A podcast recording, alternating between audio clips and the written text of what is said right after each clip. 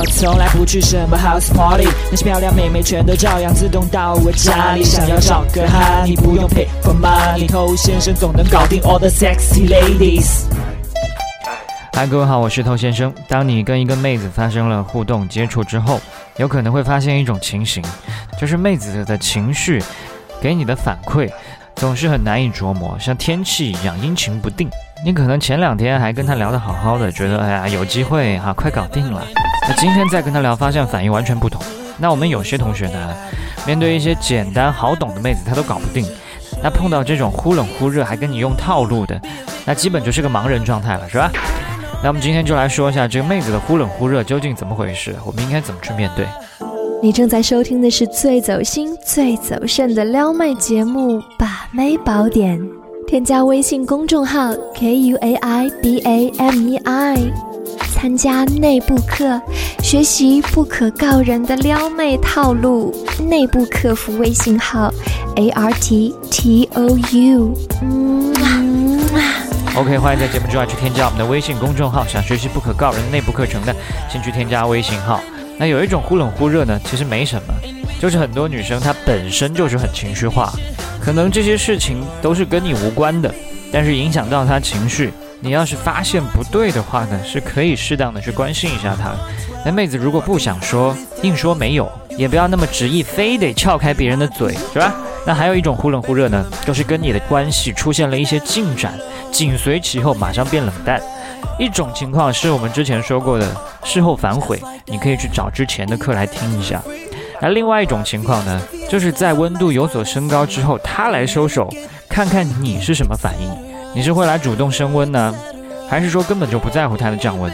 他其实是在用这种方式来测试你、观察你、判断你究竟靠不靠谱。那有一种很常见的情况哈。就是妹子，她跟你头一天亲热过后，可能第二天在手机里会变得比较克制，比如回应的字数变少啦，没有以前那么热情了，因为她想先看看你到底是什么反应。那如果你的反应很平淡，甚至很冷淡的话呢，他就知道你不是个正经人，是吧？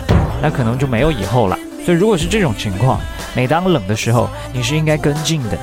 那接下来我们讲最讨厌的一种啊，这种呢，就是他跟很多人都在勾搭。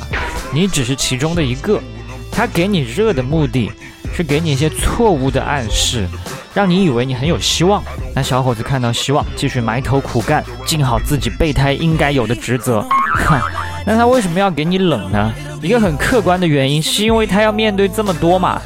每个人分一点，他对你也不可能热到哪儿去，也只有这么多，所以他会设置好这样的一个冷热区间。这个温度区间就是你们的活动范围。不能够再高，也不能再低。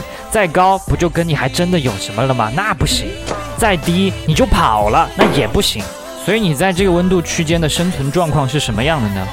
就当你看到，哎，妹子对我热哦，那我应该趁热打铁吧。结果发现没两下，哎，又卡住了。那你试过几次之后还是上不去，你可能有一些郁闷、失落，你开始考虑放弃了。哎，他又来了，他又来对你热一点，然后呢，又以为自己有希望。这个玩的溜吧？那这个就是一个可以重复循环的游戏。你这么搞下去呢，就会非常的疲劳，而且在这个过程当中，你对这个人一会儿充满希望，一会儿又失望，一会儿又开心，一会儿又悲伤。那你说结果会怎么样？结果就是你会越陷越深，因为你不停的在投入。哎，这么说起来的话，我们这一集是不是在教妹子们怎么变成渣女啊？啊，大家都是佛心，肯定不会这样的，是吧？